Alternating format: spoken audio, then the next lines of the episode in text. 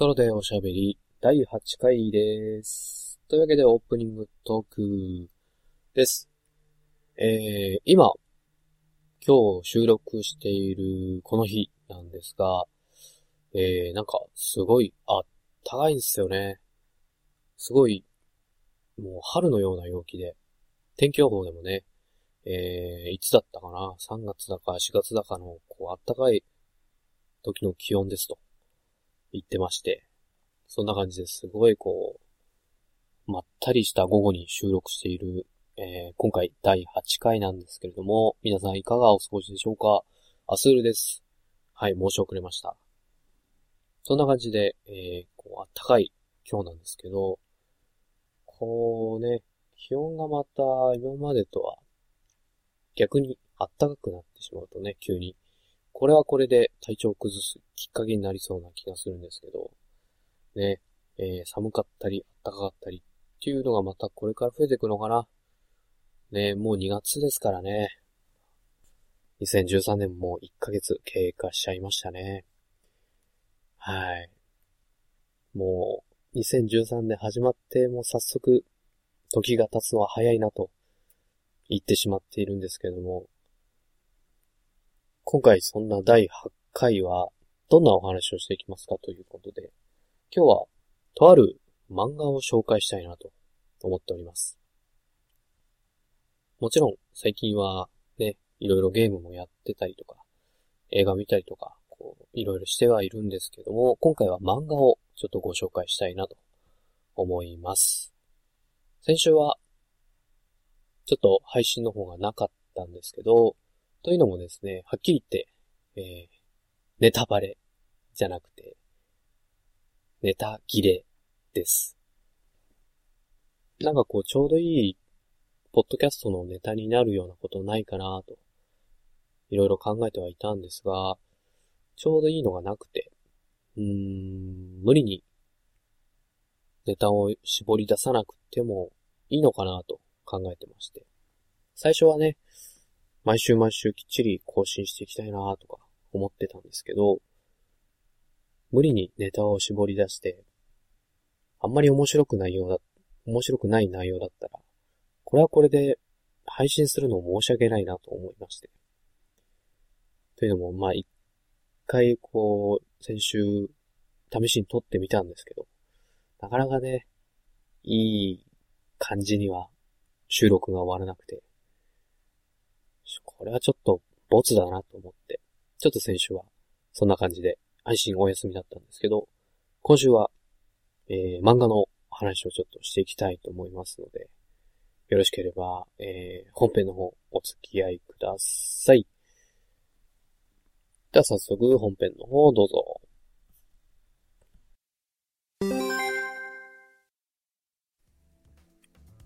はい。第8回本編です。本編では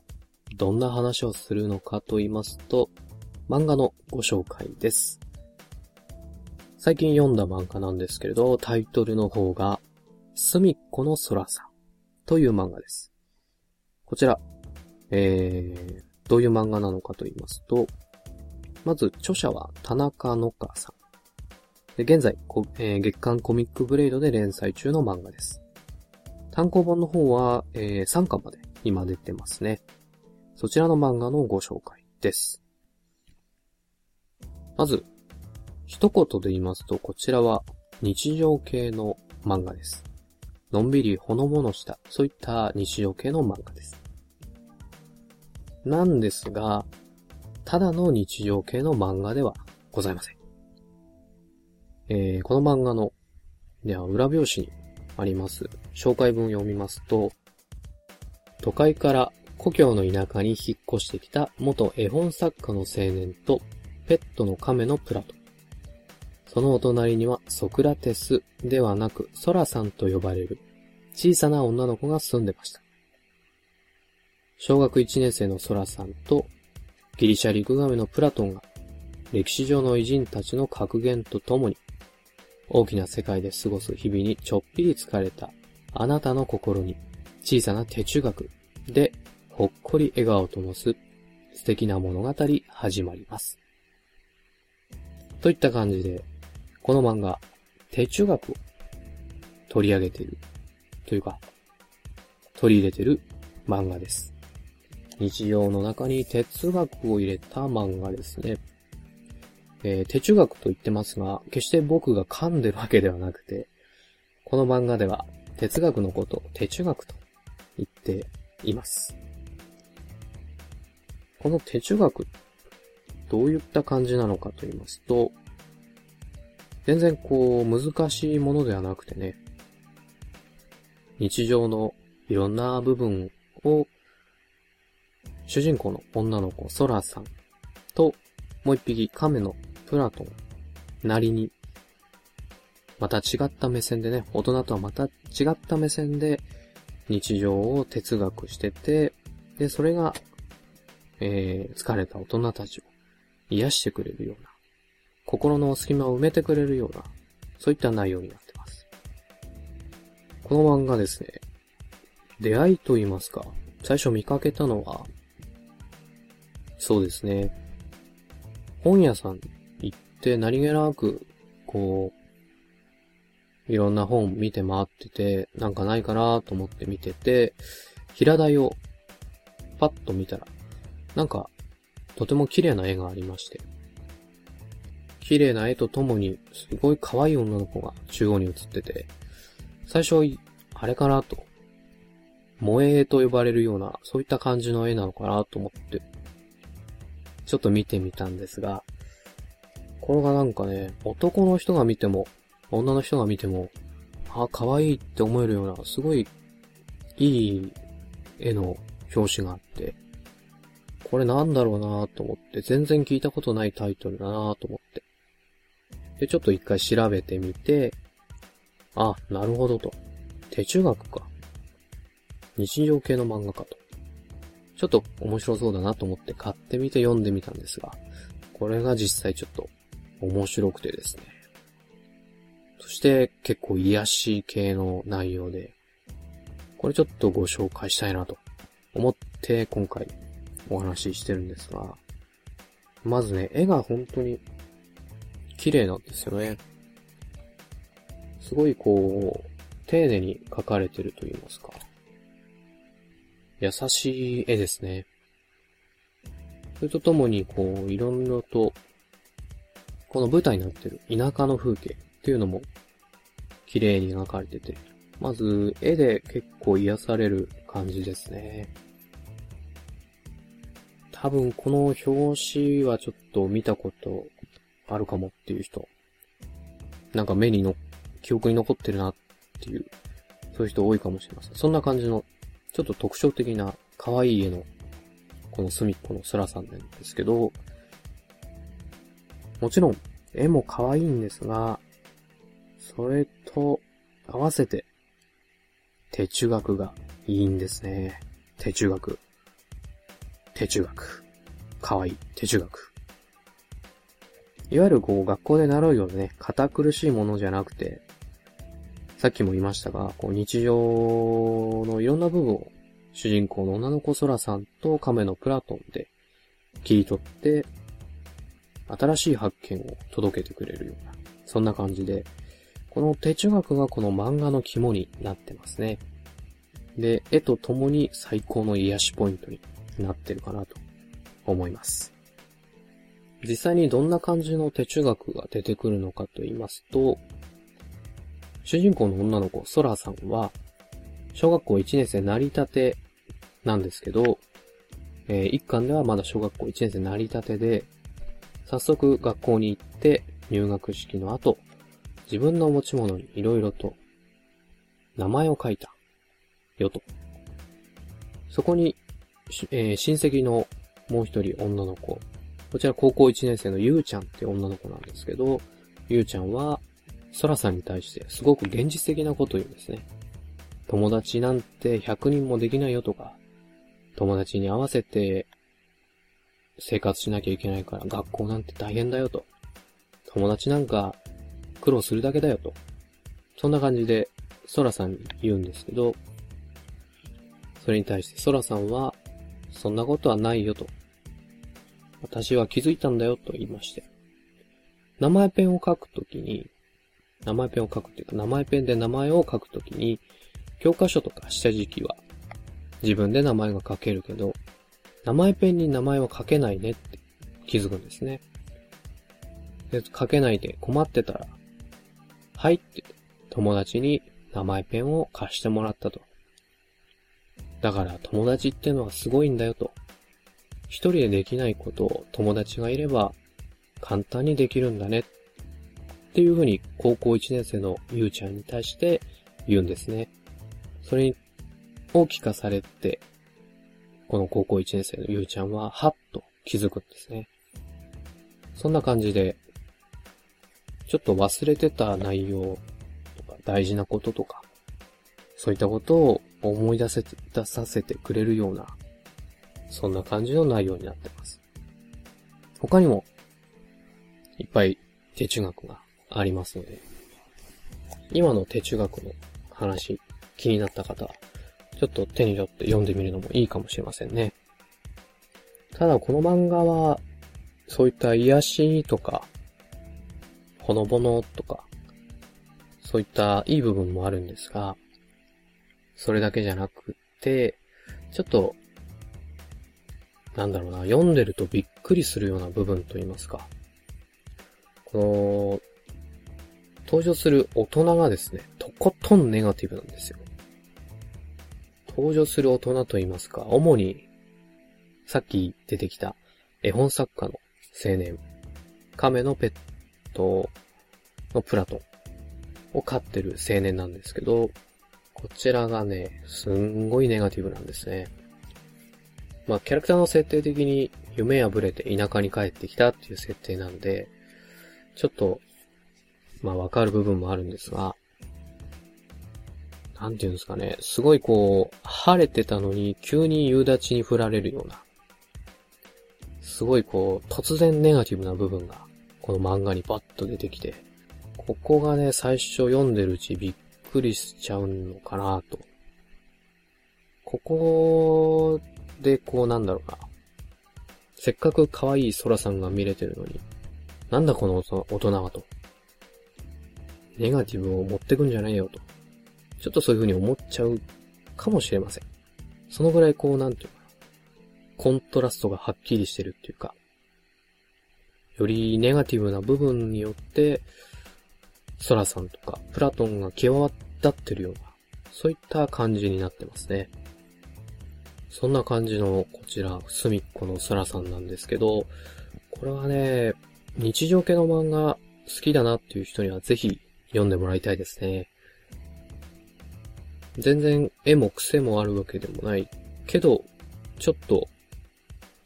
なんだろう、何度も読み返して見たくなるような可愛さと癒しがある、そんな漫画ですね。四つ葉ととか好きな人は、この漫画も好きなんじゃないかなと思います。四つ葉とも、四つ葉のね、目線でいろいろ日常が描かれてますけど、大人の目線じゃなくて、子供の目線。そちらで、また新しい日常を見せてくれる。そういった内容になってますので、四つ葉と好きな人は、この、隅っこの空さんも気に入ってもらえるんじゃないかなと思います。現在ね、こちらが第3巻まで出てますので、すぐに追いつけると思いますので、もし本屋さんで、青い綺麗な空をバックに、可愛い女の子と亀がいたら、それが、隅っこの空さんですので、ぜひちょっと手に取ってみてはいかがかなと思います。そんな感じで短いですけど、今回は隅っこの空さん、ちょっとご紹介させていただきました。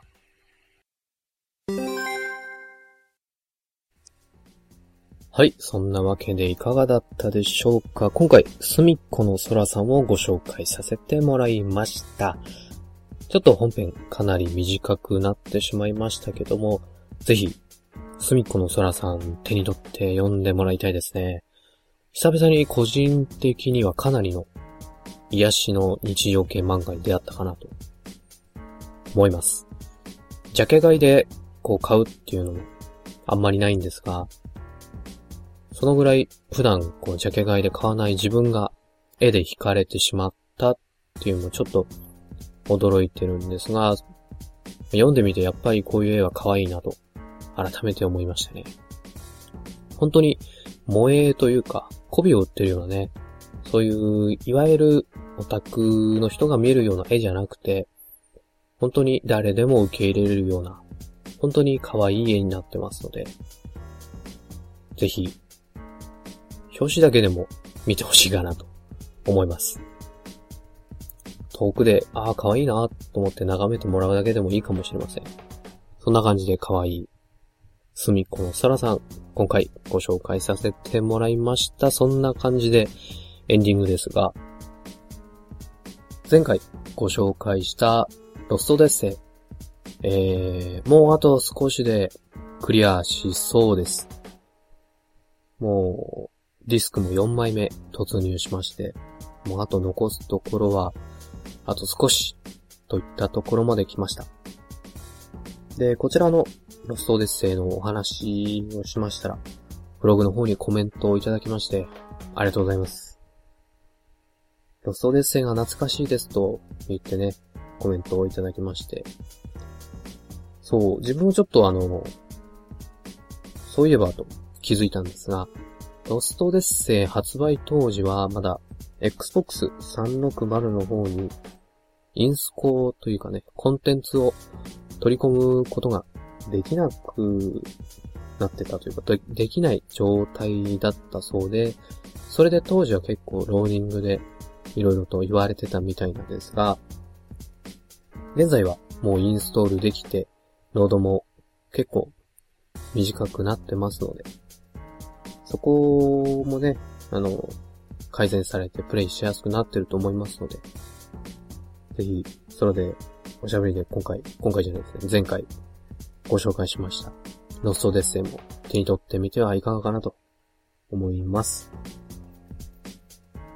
あと、そのコメントの方で、ブルードラゴン、ご紹介してもらいまして、こちらもそういえばそうだったなと。オンリーオン Xbox 360。ブルードラゴン、そういえばそうだったなと気づきまして。こちらも中古であれば結構安く手に入りそうなので、また、ね、お店の方で見かけたりしたら、迷わず買いたいなと思ってます。はい。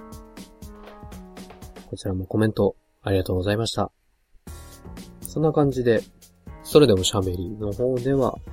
えー、ご意見、ご感想などお待ちしておりますのでね、ブログの方でも構いませんし、えー、ツイッターの方でも構いませんし、えー、ブログの方にはね、メッセージフォーム設けてますので、よかったらそちらからメッセージの方を送っていただければなと思います。では一応、えー、最後に、えー、こちらの番組の方ですね、アカウントの方をご案内したいと思います。この番組ではご意見ご感想をお待ちしております。どんなことでも構いません。日本批判も大い結構です。ブログへのコメントやメールで受け付けております。ブログの方は、ソロベリ .caesar.net。ソロベリは s-o-l-o-b-e-r-i です。え、ブログ内の方にメッセージフォームありますので、そちらからも良ければメッセージの方を送ってください。あと、メールの方もございます。こちらもソロベリ at gmail.com です。あとはツイッターのアカウントですね。ツイッターのアカウントの方は同じくソロベリでアカウント開設してますので、こちらをフォローしていただいてメッセージを送ったり、あとは直接リプライの方を送っていただいても構いません。私、アスール個人でもツイッターやってますのでね。えー、こちらが azul 0587です。アスール0587で、えー、ツイッターもやってますので、よかったらそちらに、えー、ご意見などいただいても結構です。といった感じで今回第8回はだいぶ短くなりましたね。最短回っていうんですかね。そんな感じでお送りして参りました。それでおしゃべり第8回、アスールでした。ではまた次回お会いいたしましょう。さよなら。